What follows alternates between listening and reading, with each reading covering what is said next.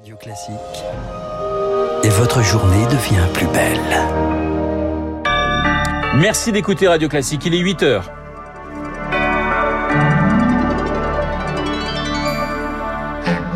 La matinale de Radio Classique avec Renaud Blanc. Et voici les titres du journal présenté par euh, Charles Bonner à la une ce matin. Le secret de la confession est-il au-dessus des lois de la République? C'est l'avis du président de la conférence des évêques de France. Le débat divise. On en parle dès le début de ce journal. Et puis avec mon invité à 8h15, Monseigneur euh, Rouget. Édouard Philippe lance son propre parti politique. La présentation se fera, vous le savez, demain au Havre avec ce mouvement. L'ancien Premier ministre compte peser lors de la prochaine élection présidentielle. Et puis, Marseille dit adieu au une dernière cérémonie en hommage à Bernard Tapie a lieu ce matin. On vous en donne le détail dans cette édition. Radio classique. Bonjour Charles. Bonjour Renaud, bonjour à tous. Et on commence par un secret. Le secret de la confession. Il est plus fort que les lois de la République pour le président de la conférence des évêques de France, Éric de Moulin-Beaufort.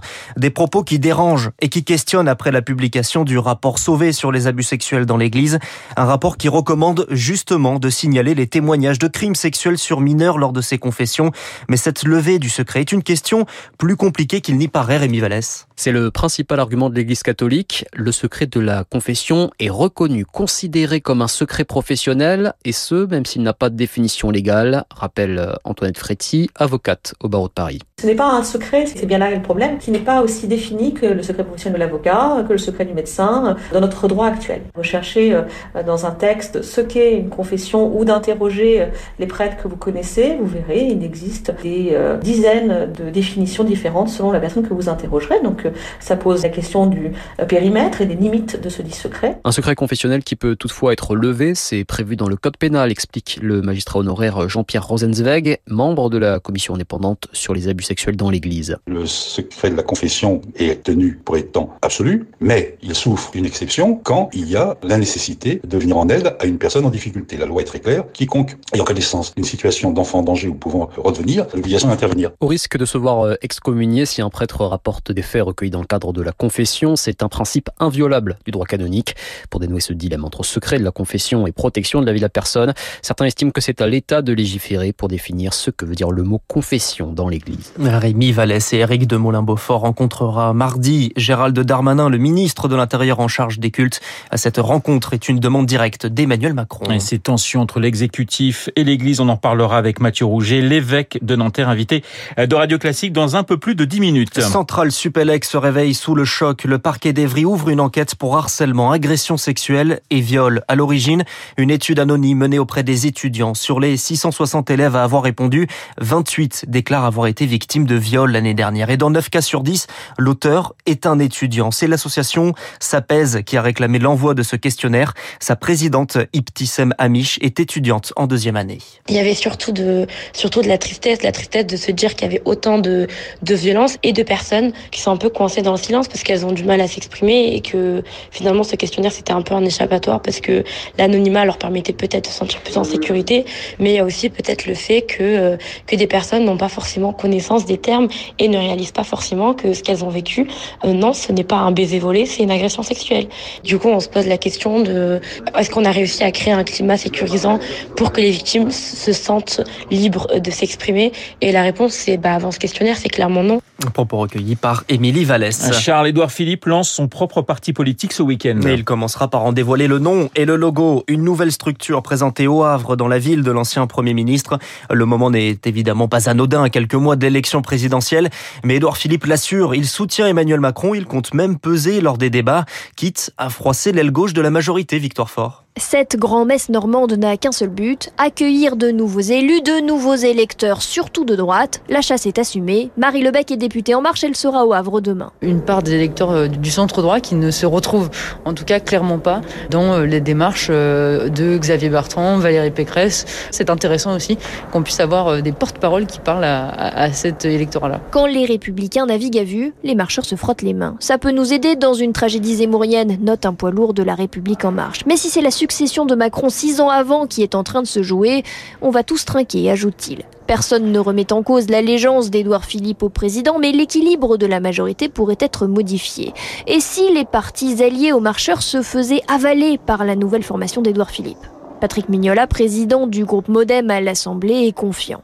Quand vous savez ce que vous êtes, vous vous dites pas que la question sera de savoir s'il pourrait vous prendre 10, 20 ou 30 députés sur ceux que vous avez aujourd'hui. Au contraire, vous pouvez garder la majorité que vous avez aujourd'hui, mais que vous pouvez l'élargir. Au Havre, il y aura cependant des absents. L'aile gauche de la REM a décidé de se réunir en congrès ce même week-end. Message reçu. Le décryptage de Victoire Fort pour Radio Classique. 1000 euros pour les demandeurs d'emploi longue durée en formation. C'est une annonce de la ministre du Travail, Elisabeth Borne, une semaine après l'entrée en vigueur de la réforme de l'assurance chômage qui durcit les conditions d'indemnisation. Cette prime sera versée aux chômeurs qui acceptent des formations à des métiers qui recrutent. Pratiquement 8h06 sur Radio Classique. Charles, le gouvernement a tranché. Le pass sanitaire est maintenu jusqu'à la mi-novembre. Il n'avait pas question de l'adapter ou de le lever avant le 15 novembre pour Gabriel Attal. Le gouvernement suit donc l'avis du Conseil scientifique qui recommande une sortie progressive mais pas une territorialisation. La levée progressive des mesures, c'est le choix également de la Martinique. À compter de lundi, plus besoin d'attestation en journée. En revanche, le couvre-feu de 19h à 5h du matin est maintenu. Grâce à lui, ils ont été euh, champions d'Europe en 1993. Les Marseillais rendent un dernier hommage à Bernard Tapie. Hier au Vélodrome, ils étaient des milliers de supporters venus acclamer le boss, comme ils appellent l'ancien patron de l'OM. Et ce matin, ils seront de nouveau présents pour ce qui sera le dernier hommage à Bernard Tapie, Julie Gasco. Dès 9h, à l'appel des clubs de supporters, les habitants de la cité phocéenne vont se rassembler sous l'ombrière, esplanade du Vieux-Port. Habillés en noir avec l'écharpe de l'OM, ils suivront le corbillard jusqu'à la cathédrale Sainte-Marie-Majeure. Départ du cortège funéraire depuis le Vieux-Port prévu à 9h45. Pour l'occasion, de nombreuses restrictions de circulation sont prévues aux abords de la cathédrale, des stationnements et circulations interdits jusqu'à 15 heures. Un important dispositif de marins-pompiers et policiers est déployé. Sur le parvis de la Major, le cercueil sera accueilli par l'archevêque de Marseille, Monseigneur Jean-Marc Aveline, qui présidera les obsèques. La cérémonie devrait débuter à 11 heures et durera 2 heures. Une chorale de 60 personnes est prévue, accompagnée d'un orgue. Après la cérémonie organisée par la famille, le cercueil sera enfin emmené jusqu'au cimetière de Mazargues, à deux pas du Vélodrome, dans la plus stricte intimité. Julie Gasco à Marseille pour Radio Classique. La France mise sur la jeunesse africaine. Emmanuel Macron préside aujourd'hui le sommet Afrique-France à Montpellier. Des jeunes entrepreneurs du continent et de la diaspora seront présents et pour la première fois, aucun chef d'État ou de gouvernement africain n'est invité. Radio Classique rend hommage ce matin à son ancien directeur Étienne Moujotte, décédé hier. Ouais, le journaliste était âgé de 81 ans, figure majeure du paysage médiatique français à Radio Classique, donc entre 2013 et 2018, mais aussi à TF1, dont il a été le numéro 2 pendant 20 ans. À l'annonce de la mort d'Étienne Moujotte, les hommages se sont succédés, dont celui de Jean-Pierre Foucault, l'animateur de la première chaîne. Euh, nouvelle en effet qui me bouleverse parce que je lui dois tout. En 87, lorsqu'il a pris Patrick Lonier les rênes de TF1, j'étais en antenne 2, je faisais l'Académie des 9. Il m'appelle, il me dit euh, Je sais que la 5 t'a laissé sur le quai, ben, viens prendre le train de TF1 avec nous. Et à partir de là, jusqu'à ce qu'il euh, quitte euh, la chaîne, on ne s'est plus quitté. Et c'est vrai que c'était un, un, patron euh, exigeant, mais nous nous sentions, c'est ça la force d'Étienne Moujotte, extrêmement protégé par lui. Il savait tout faire, aussi bien au programme qu'aux infos. Il sentait des choses, il a inventé des choses. Il n'y a pas eu beaucoup, beaucoup d'échecs, il faut bien le, le reconnaître. Voilà l'hommage de Jean-Pierre Foucault à Étienne Moujotte. On termine par le sport, le football et la qualification des Bleus pour la finale de la Ligue des Nations. L'équipe de France l'emporte contre la Belgique, pourtant menée 2-0 à la mi-temps. Les Bleus se sont transformés et ils s'imposent 3-2 dans les dernières minutes. Voilà, Étienne Moujotte qui était fan de foot. Alors il, aimait beaucoup Arsenal, il, il aimait aussi beaucoup Arsène Wenger. Alors on parlait foot avec lui, et lui d'Arsenal et moi de de Marseille. Merci beaucoup Charles, Charles Bonner que nous retrouverons à 9h pour un euh, prochain journal. Il est 8h08 dans un instant. L'édito politique d'un Marseillais, figurez-vous, Arthur Berda du Figaro et puis mon invité euh, juste après, monseigneur Mathieu Rouget, l'évêque